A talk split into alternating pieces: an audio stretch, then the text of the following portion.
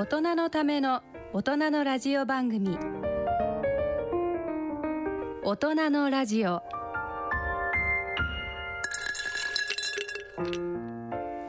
ご機嫌いかがでしょうか？東京肝臓友の会の米澤敦子です。毎月第2週のこの時間は肝臓に焦点を当ててお送りしています。はい、えー、4月に入りました、えー、日本のプロ野球はですね、まあ、3月からもうすでに開幕していましたがメジャーリーグが始まりました、えー、何を言いたいか お分かりかと思いますけれども、えー、大谷翔平選手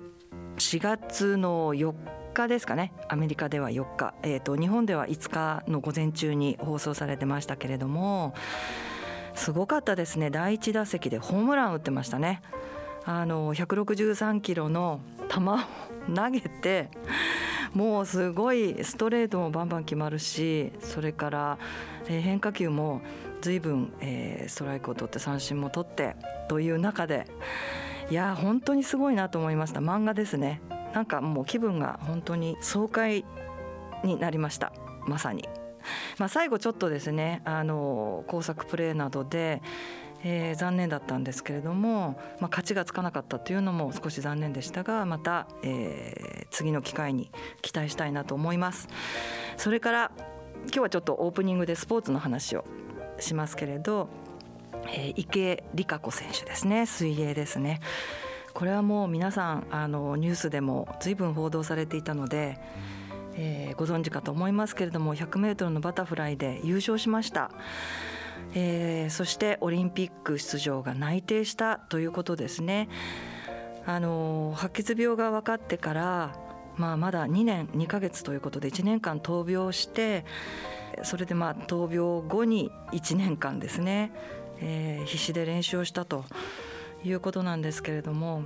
まあ、池江さんの話はこの番組でも何回か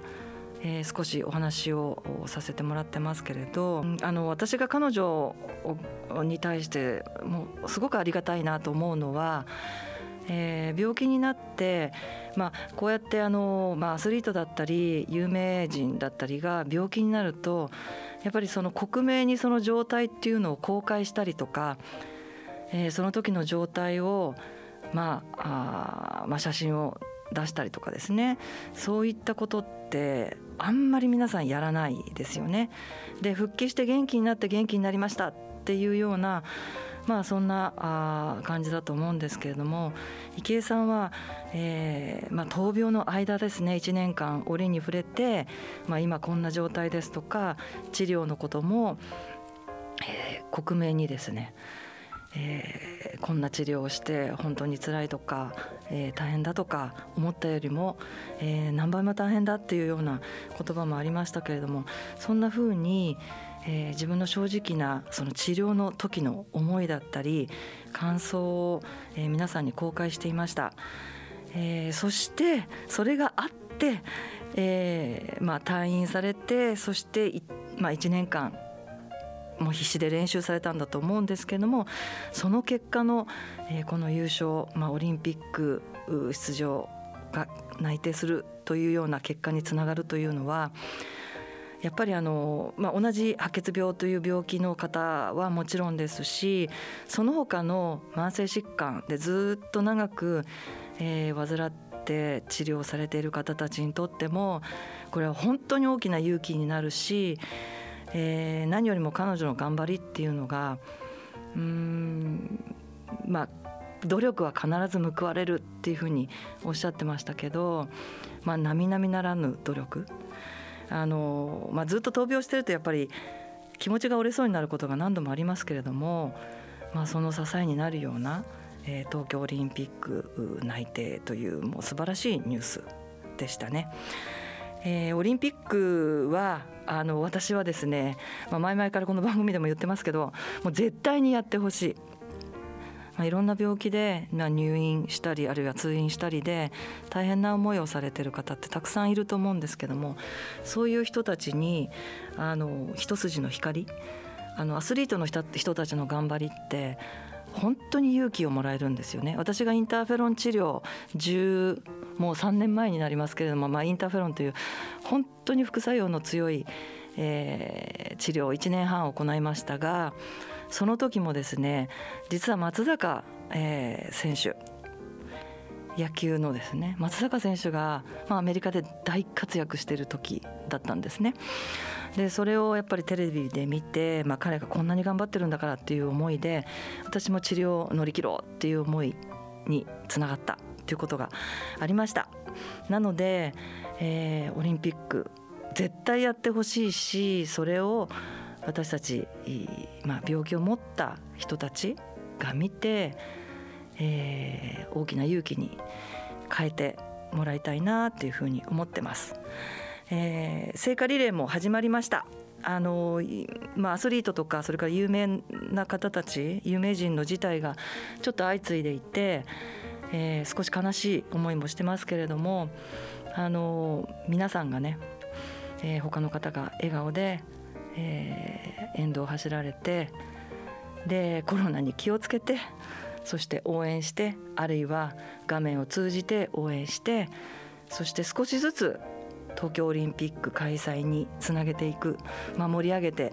いっていただいたらいいかなというふうに思いますそれでは大人のラジオ進めてまいります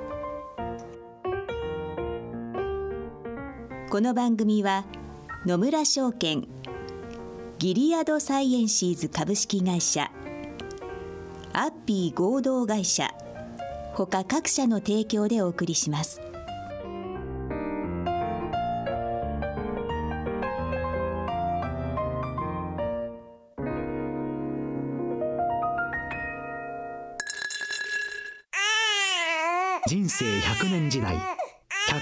生をどのように生きていますか？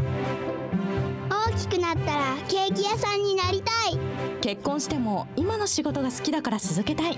自分が作った料理で世界中の人を幸せにしたい。いつまでも元気でいたい。80歳でフルマラソンを完走したい。夢はどの世代でも大きく広がる。あなたの人生夢無限大でも必要なものは。健康家族友人そしてお金。あらゆる年代に合わせたサポートでいつでもあなたに寄り添います。今からずっとこれからもっと。人生100年パートナー野村証券。それ野村に C 型肝炎のない明日へ自分は C 型肝炎だけど肝臓の検査値が安定しているから放っておいても大丈夫。そう思っていませんか？検査値が正常でも肝硬変肝臓がんへ進展する場合があります。今は飲み薬のみで治癒を目指せる時代。まずは専門のお医者さんに診てもらいましょう。C 型肝炎に関するお問い合わせはフリーダイヤル0120-25-1874または C 型肝炎のない明日へで検索。ギリアド。大人のための大人のラジオ。健康医学のコーナーです。今回は肝疾患診療連携拠点病院肝疾患相談センターで働くことと題してお送りします。ゲストは東京都の肝疾患診療連携拠点病院である虎ノ門病院の寺本泉さんです。寺本さんよろしくお願いいたします。寺本です。よろしくお願いします。はい、えー、寺本さんは、えー、私が一番最初にお会いしたのは平成26年とか7年ぐらいの多分情報センターの研修会じゃなかったかなと思う肝炎情報センターというあの、まあ、ところがあるんですけれどもそこで、えーと、研修を受けられててで多分私があの患者として何かあの講師としてしゃべったみたいな、はい、はい、あそうですね。そしたらもう本当にかなり前になりますが、はい、その時からあのまあ、あの監視官センターで相談センターであの働いてらっしゃるので、えーまあ、時々お会いしたりとかっていう一緒にそうですね。東京都の、えー、コーディネーター養成研修会はい、などでお会いしたりとかっていう感じですけれども、えー、そんな、えー、寺本泉さんのプロフィールをまずご紹介したいと思います。長崎県長崎市出身。看護師の資格を取得し東京の虎ノ門病院分院に勤務。福岡での病院勤務を経て2011年現在の虎ノ門病院肝疾患相談センターの相談員に就任されました。趣味はドラマ鑑賞。座右の銘は誠実であること。はい。えーと、寺本さん、はい、看護師さんをゲストにお呼びするのは初めてなんですけれど、はい、はい、今まであの、まあえーと、ドクターかあるいは患者、うん、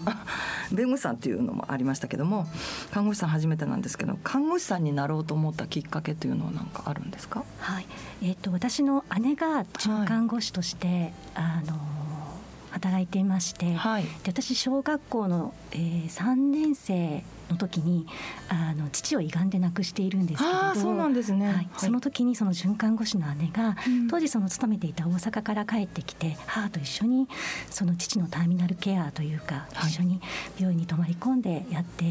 いたことがあったんですね。で、ね、なんかまあ幼いながらそういう姿を見ていてやっぱりその身近な職業としてというか、えー、あのやっぱり母は一人でまあ、ターミナル期の父を見てるのすごく辛かったと思うんですけど、やっぱりそばに姉がいることで、まあ、交代でとかあのいろいろこう話をしながらケアをできたっていうのはすごく力になったと思うんですね。そういう姿を見ていてなんとなくこう、まあ、田舎なのであまり情報がないっていうことと身近な職業としてすごくこう自分の中にすっと入ってきたっていうところでは自然に、まあ、そういった職業を目指さす目指したきっかけになったかなと振り返ると思います。あそうなんですね。そうですか。今もお姉様は看護師さんでご活躍。はい、はい、診療所でですか、はい、今も働いてます。そうですか。はい。えっ、ー、とお姉様は地元で働いていらっしゃるえっ、ー、と大阪に出てしまったので、はい、もう大阪でやっていることがすごく長い、ね、そうなんですね。はい。離れてじゃあご兄弟で同じ職業、看護師さんということで。はいいろいろお話しされたりとかそういうこともあるんですか？そうですね時々あの、まあ、ちょっとインフルエンザだったり、まあ、今のコロナのことだったりっていうことでまあ、なかなかお互いにまあ大変な環境だけど、まあ、体に気をつけながら頑張っていこうねみたいなお話を、はい、したりしますね。ね。はい、えー、ではですね、えー、まず趣味がドラマ鑑賞っていうことなんですけど これドラマっていうのはどの辺のドラマの感じですか？国内のあの日本のドラマの感じですか、えっと、そうですね日本のドラマも好きなんですけど、はい、まあ主に韓国ドラマ韓国ドラマ？来ましたね。はい、はい、もうそのあたりはもうどのぐらいでしょう？結構前それもはいもうかなり前から、うん、冬ソナとかあのあたりから？あそうです、ね、あ本当ですか？へえ。はい。それはちょっとあのそれはまた別の姉から勧められて、ええ、いいよって、はい、勧められて見始めたのがきっかけだったんですけど。えっとお姉さんお二人いらっしゃるの？えっとまあちょっと個人的なあれなんですけど、はい、私兄弟7人いまして。そんなに？すごいですね。素晴らしい。はい、あそうなんですね。そうなんです。はい、そうですか。えでもいいですね。そうですか。えちょっと待って。そのドラマ韓国ドラマは何が一番お気に入りで？えっと気に入っているもの、まあ、すごくおすすめしたいものはいろいろあるんですけど ですね。そうなんです、はい、もういくつかピックアップしてきたんです本当ですか？ありがとうございます。でも一番好きなのはあの応答せよシリーズっていうのがあって、はい、応答せよ1988っていうのが私は一番好きな存じ上げませんでした。わかりました。ちょっとあの見てみます。このあたり語り始めると夜が明ける。あ本当ですか。本当に。へえ応答せよシリーズですね。わかりました、はい、あの私はもう韓国ドラマ全然縁がなくって。で、まあ、コロナできょ、えーと、去年ですね、うん、あの愛の不時着にはまってしまったっていうことを まあラジオでもお話しさせていただいたんですけどそんな程度ではい。あそうなんですね。長い長い歴史もあり。そうですか、今でもご覧になるなってます？今なかなかちょっと時間取るのが難しいんですけど、うんはい、まあちょっとこう区切りついた時にはまあ息抜き程度になるほど。はい、わかりました。はい。えー、ではですね、まあ、看護師さんずっとやられていて、えー、忘れられない何か患者の思い出などはありますか？そうですね、まあ、本当にあのいろいろな方が振りいざこう振り返るといろいろな方が思い浮かぶんですけれどあのうんそうですね。一番最近でまあ肝炎に関連した、うんはい、あの患者さんでいうとやっぱりその相談支援という中で、はい、あの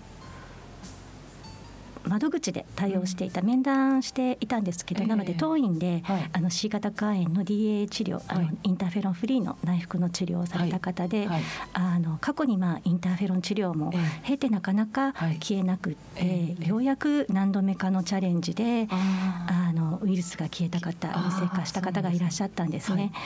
で、まあ、その方があのまあ、やっと消えたんですっていうことを報告してくださって、まあ、その前にその治療導入前の医療費助成のご案内だとか、えー、あのまあ、そういう説明をしていた関係で後で報告しに来てくださったんですけど、はい。はい、あのこれでようやくあの大黒柱として胸を張ることができますとおっしゃったのがすごくグッときました。はい、おいくつぐらいの方ですか、えーと50代後半から60ぐらい、ね、じゃあ働いてらっしゃって。ねはい。あそうですか、はい、そうですね、うん、あのまあまあ、私もそうですけどもややっぱりインターフェロン治療が非常に辛い治療なのでねそれで治らないという経験をこうずっとしてきて、まあ、おそらくお仕事されながらね治療されてきたんでしょうからそれでやっと治ってっていうところで、ね、考えが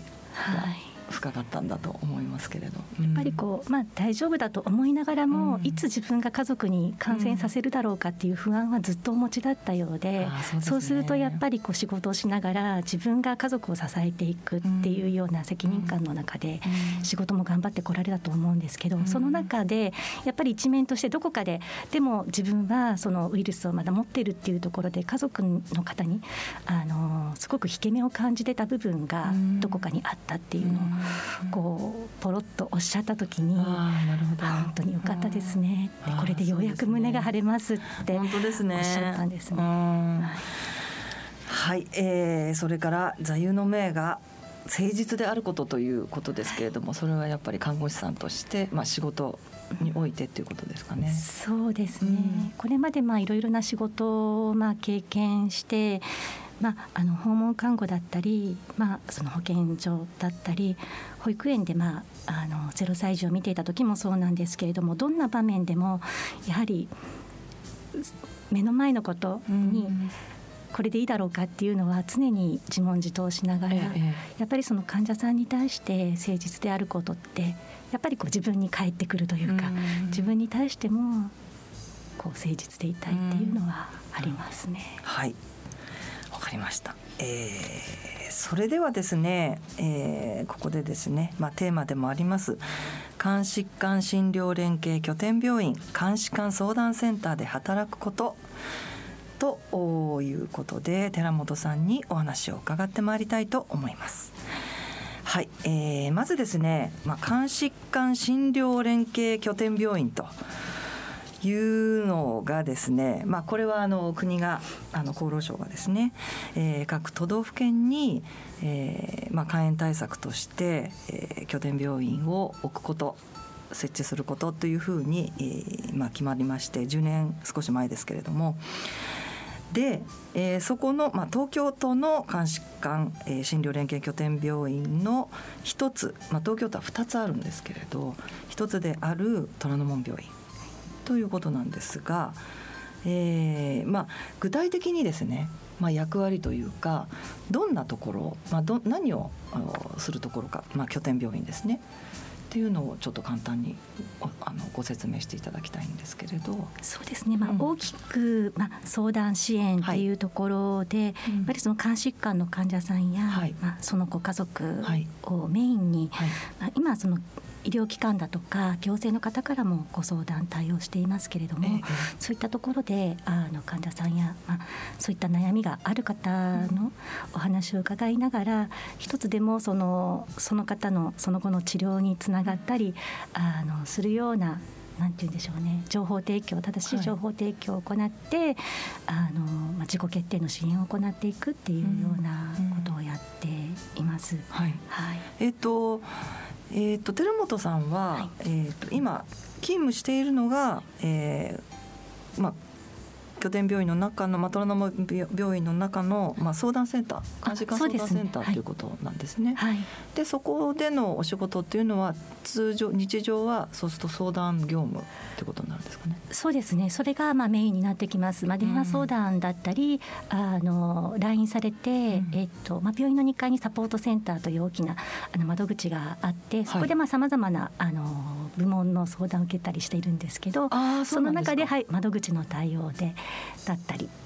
しています。えっと、肝炎以外、監視官以外の相談もそこには。あ、そうですね。はい、いろんな相談。の方も拠点病院になっていますので、がん相談の方だったり、はい、あとはまあ入退院支援っていうような形で、あの病院も力を入れていますので。はい、はい、そういった相談。えっと、患者から主に相談が来るっていう感じですか？あ、そうですね。はい。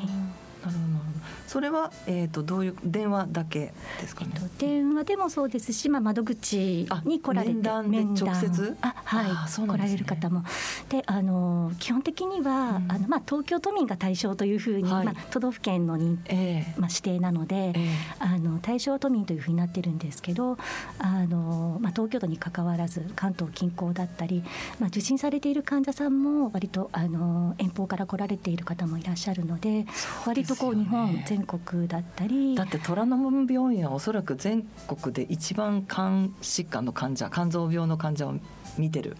病院ですよね。おそらく患者が一番多いと思いますよね。だから越境していろんなところから、ね、来られてですね、まあ、のセカンドオピニオンのご相談とかもあったりするんですけど、うん、ただ、まあ、あの相談事業の一つとして、まあ、看護師だったり、はい、まあ、あの事務スタッフの方から、はい、あの答えられることもあればやはりちょっとその医療相談っていうところでは、うん、無料の範囲であのドクター相談というのも予約制で受けていまして。そういうこともやってるんですね。はい、あのそれはまああの電話でも実際にお会いしてっていうこともあるんですけど、はい、そこではまあ医師からのまあ情報提供というような形で、はい、実際ちょっとそのボーダーラインってあのセカンドオピニオンだったり診察との,、あの違いっていうところはなかなかその先生たちも難しいとは思うんですけれど、やはりその答えられる範囲で、あの回答してっていうことはあります、ね、なるほど。そこにじゃあ専門医の先生も時々登場するっていう感じ。ね、はい。あ、そうなんですね。それは、はい、じゃあえっ、ー、と明確なセカンドオピニオンっていう形ではなくて、はい、っていうことですよね。そうですね。すねただやっぱりこう個別的に、うん、あの例えばまあ肝臓科の患者さんだとこのこのデータからどうでしょうかって言われると、えー、そこはやはりその判断材料っていうのはやっぱりこう診察とかセカンドオピニオンとかじゃないときちんとしたこう、うん、なんて言うんでしょう責任を持って回答するっていうところからは、はい。なるほど。えーと、面談に来る方っていうのは割といらっしゃるんですかね？えっと、去年のこのコロナ禍ではできるだけ、うん、あのまあ、電話相談を推奨しますっていうことでご案内はしてるんですけれども、はいえ。ー、まあ、受診のついでにとかいうような形だとかあとはそのこういう相談をしたいんだけれどっていうことで、うん、あのまあ、当院に通院されていない方も、はい、一旦下見に来られる相談のための下見に来られるという方もいらっしゃったり。通っていない通院していない患者が、はいわざわざ行って、はい、それで相談したいと。はい、あのそうですね。はい。それもオッケーなんですか？オッケーです大丈夫あ、そっか。でも拠点病院ですからね。はい、誰でも受け入れるっていうことですよね。そうです。はい。へえ。あ、そうなんですね。そっか。割とそういう方っていうのは多いんですか？あ、多くはないんですけど、はい、やっぱり基本的には病院に通われてる方なんですかね。面談だとそういった方が多いですかね。はい。そうですか。面談は予約制みたいな感じになってるんですその都度その都度あのボンボンいらして、えっと、肝臓専門医との面談はやっぱり、うん、あのまあ、ドクターのスケジュールもあるので、予約制なんですけれども、えーはい、あの私たちあの看護師とか、まあ、事務スタッフで対応させていただくものについては、えー、あの随時受けています。なのであの窓口で言われたら窓口に行ってはい、電話がかかってきたら電話でもっていう形で、はい、なるほど、えっと、相談センターは何人ぐらいで、えっと、今4人ですね。あの看護師2名事務スタッフ2名で、はい、計4名で対応しています。えっ、と相談を受ける方というのは看護師さん？もですし、えっと、事務の方も？事務のはい。事務スタッフもそうですかはい4名の方で、はい、あの回してるっていう感じですかね。そうですね。あのそれぞれやっぱり相談事業だけではなくて、うん、いろんなその講演会の企画だとか、うん、あのまあ患者さん向けのあのまあ情報提供というか肝臓病教室とか、はい、まあいろいろなものを企画しながらっていう同時進行なので、ちょっとその辺のお話をはい、じゃあ詳しく伺いたいと思うんですけど、えっ、とまあ今こういう時期なのでなかなかあの、大きなあの会場でえー、医療講演会とか肝臓病教室とか難しいと思うんですけども、はい、通常は、えーと、講演会などもやってらっしゃるですかね、はい、そうですね。はい、あのまあかかりつけの先生だとか、うん、あのまあ、肝臓専門医の先生でも、はい、やはりその医療の近典化っていうところをあの、まあ、推進していますので、まあ、その目的で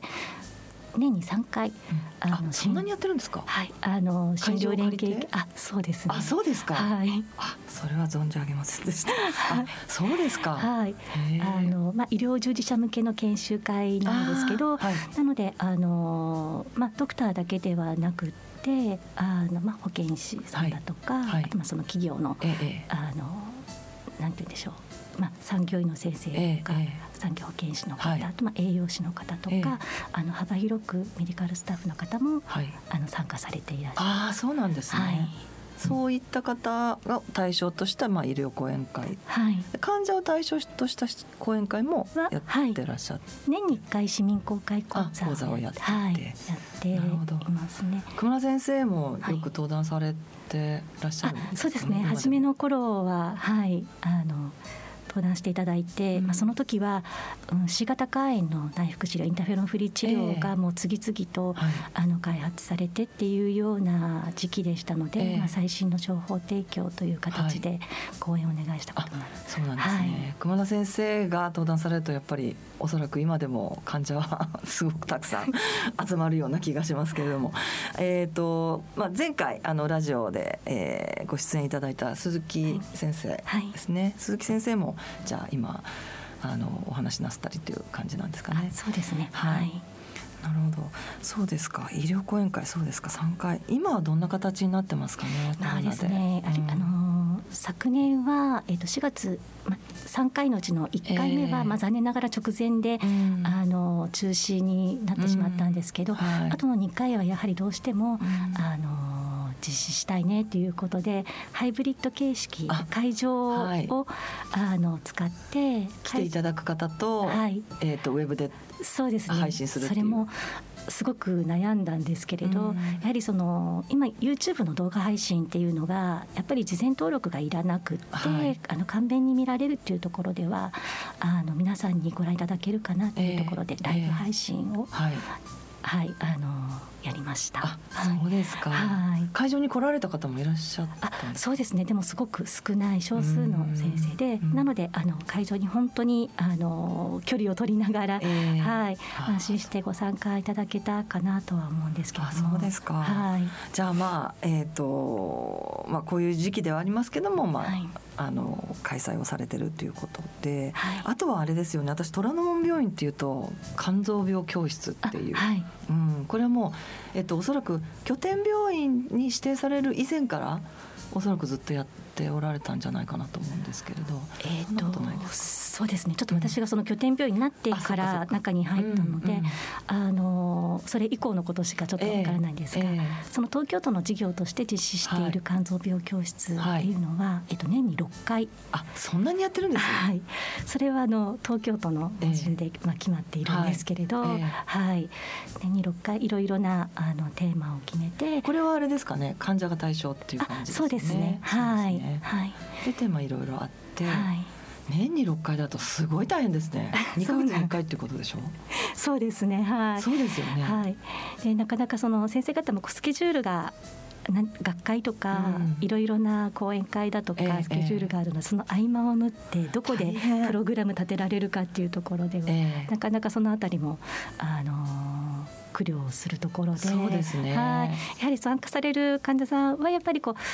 第2土曜日とか決まった月とかだったら参加しやすいってあのおっしゃっていただくんですけどなかなか毎年そういかないのが悩みどころなんですね。はい、これはやっぱり対象は、えー、と患者ということですけども、はい、虎ノ門に通っている患者だけではなくて、はいえー、まあ誰でも？はいそうですね。どなたでもご参加いただけます、ね、はい患者さんだけではなくて、はい、あのまあお知り合いに、うん、あの肝疾患の方がいてとか、えー、あのまあそういったご家族だとか知人だとか、あとはえっ、ー、と他県のあの肝医療コーディネーターの方が見学に見えたりだとか、あとは院内の、うん、あのドクターが、はい、あの見学というかされたりして、ねね、はい、それはやはりあのまあ講師の先生方もやはりその一般の方に向けて講演をしていただくので、やはりその外来での患者さんへの説明をするのにすごく参考になると聞いたことがあります。なるほどなるほど、はい。えー、じゃあ高の他の科の先生がいらしたりとかそうですね。ちらっと覗きに来られたいっていうのはありますけどはい。まあ基本的には肝臓の先生がいらっしゃるんですか、ね、そうですね。なるほどはい若い先生だったり。そっか、はい、虎ノ門病院肝臓の専門医の先生何人いらっしゃるんですか？すごいたくさんおられるよねね。すごいたくさんおられますよね。だから多分あのいやもう本当に、ね、うん、やっぱりあの肝臓病といえば虎ノ門病院っていう、うん、そういう私たちも認識ですのでね。そうですか。えっ、ー、と年6回肝臓病教室されされてるということで、これはホームページなどで、はい、じゃあテーマとか、はい、えー、まあえっ、ー、と時期とかっていうのはそうですね。はい、随時あのご覧どなたでもご覧いただけるような形でアップしてるんですけど、うん、なかなかその他の周知っていうのが難しいなっていうのは、そうですね。あってですね。そうですね。はい。昨年はやっぱりこの中で、あのー、今までの集合型っていう形で病院に来ていただいてっていうのが難しかったので、ね、はい、あのチームスを使ってウェブで講演っていう形を、はい。なるほど。そうですね。早くね元のようにみんなね集まれるような時期が来ると本当にいいなと思いますけど、ね、私も、はい、私たちも。はい思います。えー、監視官相談センターで働かれてもう10年ということになりますが、何か困ったこととかあの、うん、何かありますかね？お困りのことだったりとか。そうですね、うん、あの私たちあの匿名でも、はい、あの電話相談できるっていうところで、えー、やはりその肝炎の患者さんでもなかなか自分のことはあまり話したくないんだけれども、うん、こういう場合はどうしたらいいとかあの感染の確率は何パーセントぐらいっていうようなご相談もあったりするんですね。えー、例えばまあ B 型肝炎だったら、はい、あのこういうことがあったんだけどこれだとまあ何パーセントぐらいかなとかこの後どうしたらいいっていうようなご相談は、とても難しくて、ね、はい、やはりその相手の方のまあウイルス量だったり、状況によっても本当にその一括りに確率でそれは30%ですよとかそれは0%ですよとかそう,、いったことはもう絶対に申し上げられないのでそのあたりは難しいなと思います、そうですね。私たちもその一般の方ですよね、患者ではなくて一般の方で、はい、えー、まああの感染ししましたかねっていうような内容ですよね。うん、こういう経験をしたんだけど感染してるかどうかっていうことですよね。はい、それは分かりませんよね。ねもうだから結局最終的には検査、はい、あの気になるようでしたらやっぱり検査を受けてくださいとしか言いようがないですよね。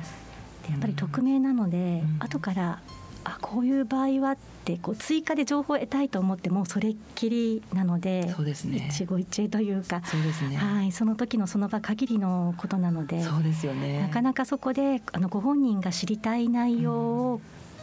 お話の中で汲み取って適切な情報を提供するというのがすごくなんでしょうこう電話のたびにというかかかってくるたんびに、私たちも終わったらリセットして新たな気持ちで対応していかなければいけないというところでは、あ先ほどの方ちょっと引っかかるなとか大丈夫かなって思いながらだと、ま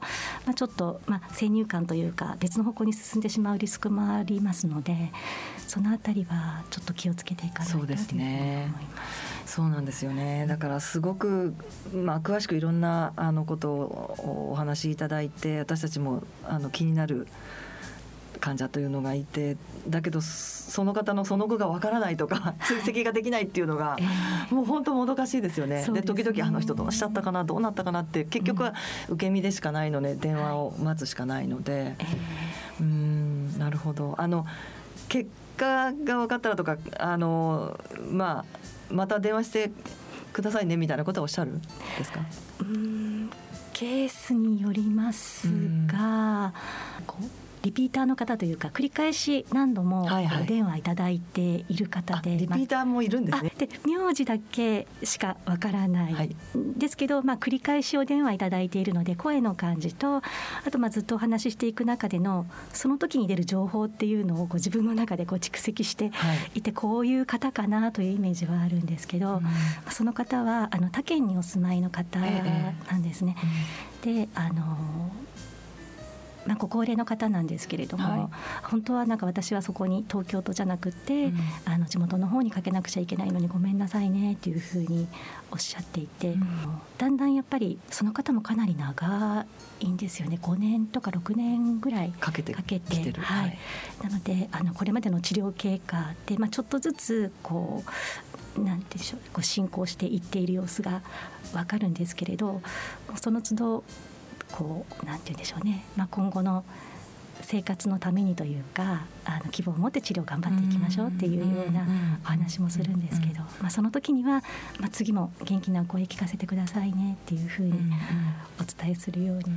していますね。なるほど、はい、そうですねそういう方が突然電話がなくなってしまってっていうことがやっぱりあるので、はい、そうですよ、ね、私たちも。はいうんどうされたかなっていう方何人かいらっしゃって、そう、ね,、いう時にふっと電話があるとよかったそうですよね、はい、ぱったりなくなってそのままっていう方がやっぱりね、いらっしゃいますもんね。10年やってたら結構いらっしゃいますよね、はい、うん、それはもう本当によくわかります。でうちは会員さんっていう方がいらっしゃるので、まあ、あのきちっとお名前も分かってどこにお住まいかっていうこともあの把握できている方からはいいんですけどやっぱり一般の方で。はいそうですね匿名だったりとか、うん、でもそれでもずっとかけてきてくださったりとかいう方もおられて、うん、なかなかもどかしい。ただあのすごくその寺本さんが羨ましいなと思うのはやっぱり看護師さんなので、えーと、その医療情報とか、まあ、看護師として、うん、えー、きちっとあのそうですねアドバイスされたりとかお話できると思うので説明も、あの看護師として説明できると思うので、それはすごくあの患者にとってもありがたいと思うし、いいなと思いますね。私たちはもう一患者でしかないので。うん、うん。そうですね。なのでやはりこう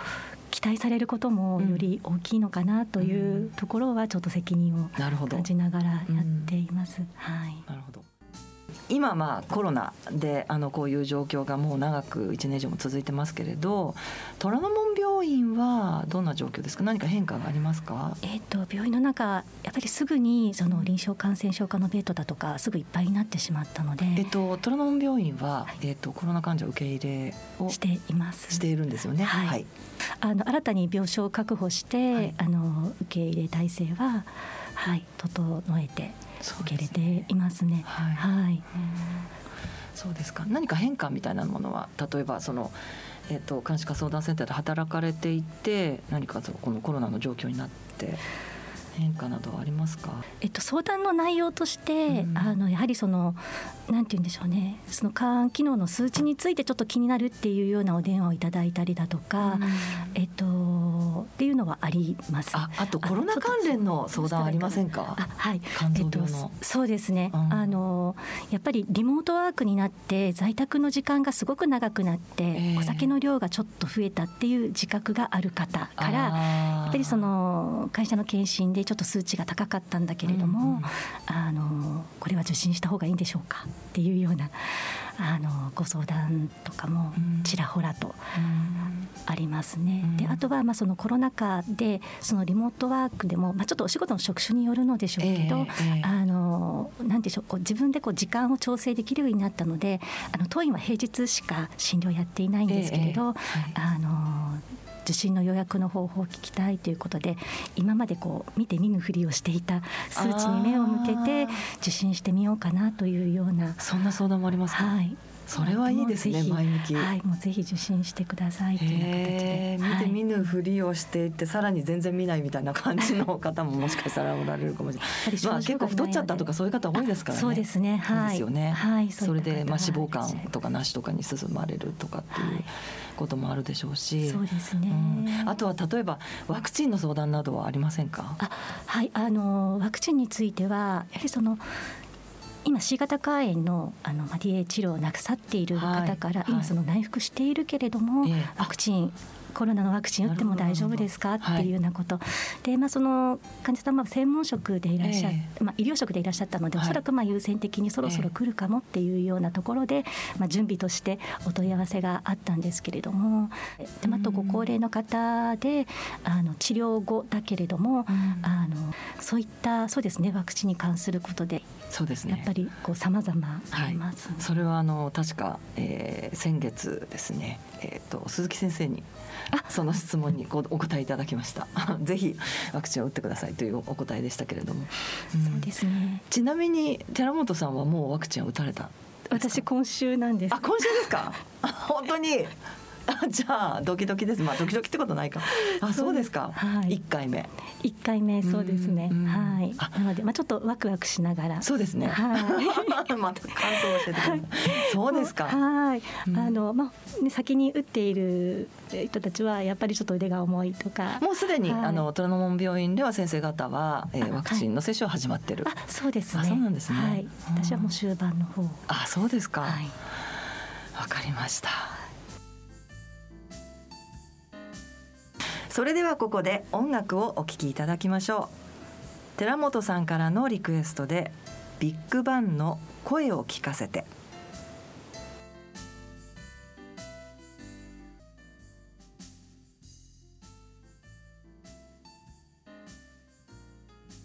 はい。えーと、先ほどあのドラマ鑑賞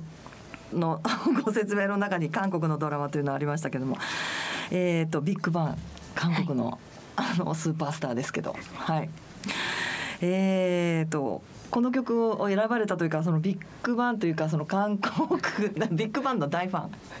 でおられる。大ファンというかそうですね。あの長年。追っかけですか？追っかけというほどではないですけど、まあ、あのドームツアーとかにはあの大阪とか、い、ろいろなところにペンライトを持って。それ追っかけです そうですか。今ビッグバンの方たちは結構前ですよね。あのものすごく日本でもあのもう大人気でテレビにもバンバン出られててっていうのは、はい、ちょっと前の話10年くらい前ですか？えっと、この曲は10年ぐらい前なんですけれども、あのまあ、順次あの韓国なのであの兵役にあの行く前まで本当にギリギリまでは活動して。皆さんあれなんですよね。やっぱりね韓国の方たちはねスーパースターであれなんであれ兵役があるので。そうですね。はい。大変ですよね。もうねでもやっぱりそれぞれソロ活動でも、うん、あの会場をいっぱいにするぐらいの実力のある人たちなので、ねうん、はいでまあ、この曲自体はその相談センターが設立された2011年に発売のアルバムに入っている曲なんですけれど、なね、なのであのこの曲自体もちょっと前にあの発表はされているんですけど、うんはい、まあ、私としてはこの仕事を始めた頃にこれでいいのかなって毎日思い悩む時にも、なんとなくこうラジオから流れてきたりとか、ええ、この曲を聴くタイミングとかもすごくあるんですね。で曲の中でもあの私が推している日本名で D-LITE っていう、え、テソン君っていう子いるんですけど、テソン君、はい、テソン君のファンですか？そうなんです。で、まあ、その、まあ、彼が歌う歌詞の中であの人は誰でも悩みを抱えて生きている、うん、生きるっていう箇所が、はい、まあ、折に触れて、まあ、すごく、まあ、大変なのは私だけじゃないんだなっていうところで、うん、こう前に進む力をくれるというか。はい、あのすごく元気をもらった曲だったんですね。うん、すごく悩んだんですけど、ね、この曲勇気づけられたはい。今でも時々じゃあ聞かれたりとか。あ、そうですね。はい。してるんですね。はい、もちろん。そうですか。はい。はい。それでは最後に番組をお聞きの皆様へメッセージをお願いできますでしょうかえーと、今日はこのような機会をいただいてあすごく光栄に思っています、はい、全国にあの肝疾患診療連携拠点病院というのがあるので、はい、まあ、各地域の相談センターで工夫しながらいろいろなその肝炎に関する情報発信をしています。でお聞きの方で、まあ、肝臓にちょっとでも不安のある方だとか、まあ、コロナ禍で、まあ、ちょっと肝臓の数値が上がっちゃったとかあの脂肪肝が気になるというような方でもぜひそのお住まいの地域の相談センター、まあ、ネットでちょっと調べていただいてあのまずま電話相談からあとはまあできれば検査を受けていただいてあのけんコロナ禍の健康管理に役立てていただければなと思います。そしての心配事はお一人で抱え込まずに一緒にあの私たち考えますのでいつでもご相談していただければと思います。はい。えーと、虎ノ門病院は東京にありますけれども全国からえー、相談センターに電話をあのいただいても結構ですし、えーと、そのお住まいの？はい、お住まいの地域地域に、はい、えー、拠点病院の中に監視課相談センターがあってそこにも電話相談やっておられるところたくさんあるのでそうですね。ただなかなかその地元にかけたくないっていうのもあったりするのでそうね、はい、はい、なので、まあ、そういう時はあの寺本さんにぜひあの虎ノ門病院にかけていただければと思います。今回は肝疾患診療連携拠点病院肝疾患相談センターで働くことと題してお送りいたしました。ゲストは虎ノ門病院肝疾患相談センターの寺本泉さんでした。寺本さんありがとうございました。ありがとうございました。大人のラジオアッピはおよそ130年にわたり医薬品開発に注力してきた企業の歴史と創薬の実績を受け継ぐと同時に新たな時代の要請に応えるべく誕生したバイオ医薬品企業です。これからもさまざまな疾患を抱えておられる方々の生活の質の向上に貢献すべく邁進いたします。患者さんの笑顔に貢献するを目指す私たちの大いなる可能性にご期待いただくとともに一層のご指導を賜りますようお願い申し上げます。C 型肝炎のない明日へ自分は C 型肝炎だけど肝臓の検査値が安定しているから放っておいても大丈夫。そう思っていませんか？検査値が正常でも肝硬変肝臓がんへ進展する場合があります。今は飲み薬のみで治癒を目指せる時代。まずは専門のお医者さんに見てもらいましょう。C 型肝炎に関するお問い合わせはフリーダイヤル0120-25-1874または C 型肝炎のない明日へで検索。ギリアド。大人のラジオ。さてここからは映画のコーナーです。今回まあ第2回目ということになりますけれども、えー、ご紹介したい映画は4月29日公開の、えー、今回は邦画日本の映画になりますが「クレナズメ」という映画です、えー、この映画はですね、えー、成田凌さん。成田凌さん主演の「え、6人の男の子たちの物語です。え、男子高校生があのまあ皆さん経験あると思うんですけれどものすごくくだらなくってバカバカしくってまあめちゃめちゃ楽しい、まあ、本当に私も何十年前かっていう感じなんですけれどもまあそういったあのあのノリがありますよね男子高校生の。そのノリがこうベースになっていて、えまあちょっといろんなことがあって、えー、それをみんなで乗り越えていくっていうような内容なんですけれども最後はですねものすごく、えー、ほんわかとあったかい気持ちになるそういう映画です。はい、あの監督さんが松井大吾さんという方で、えー、私はあのこれまであの松井さんの作品を見たことはなかったんですけれども映画を見ていてあの舞台をちょっと見ているようなお芝居を感じさせるような場面がいくつかあってで映画見終わった後に後で、えー、ちょっとあの読んでみたら松井さん劇団を現在主催しているということでああやっぱりなるほどなというふうな、えー、感じがしました。え、4月29日昭和の日ですね。お休みです。この日に公開になりますので、えー、ぜひ、えーご覧になってください。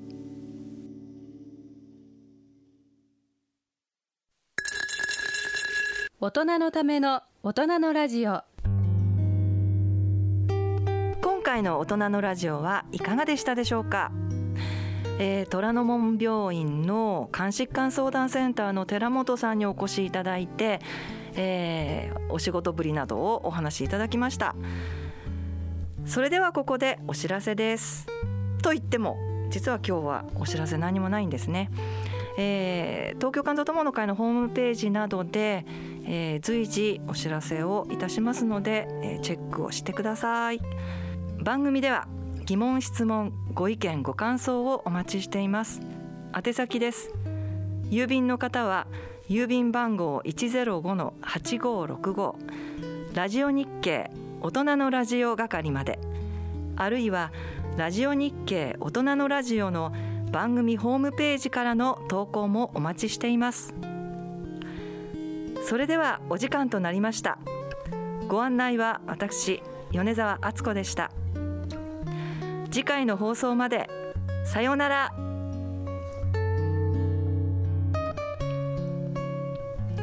この番組は野村証券ギリアドサイエンシーズ株式会社アッピー合同会社ほか各社の提供でお送りしました。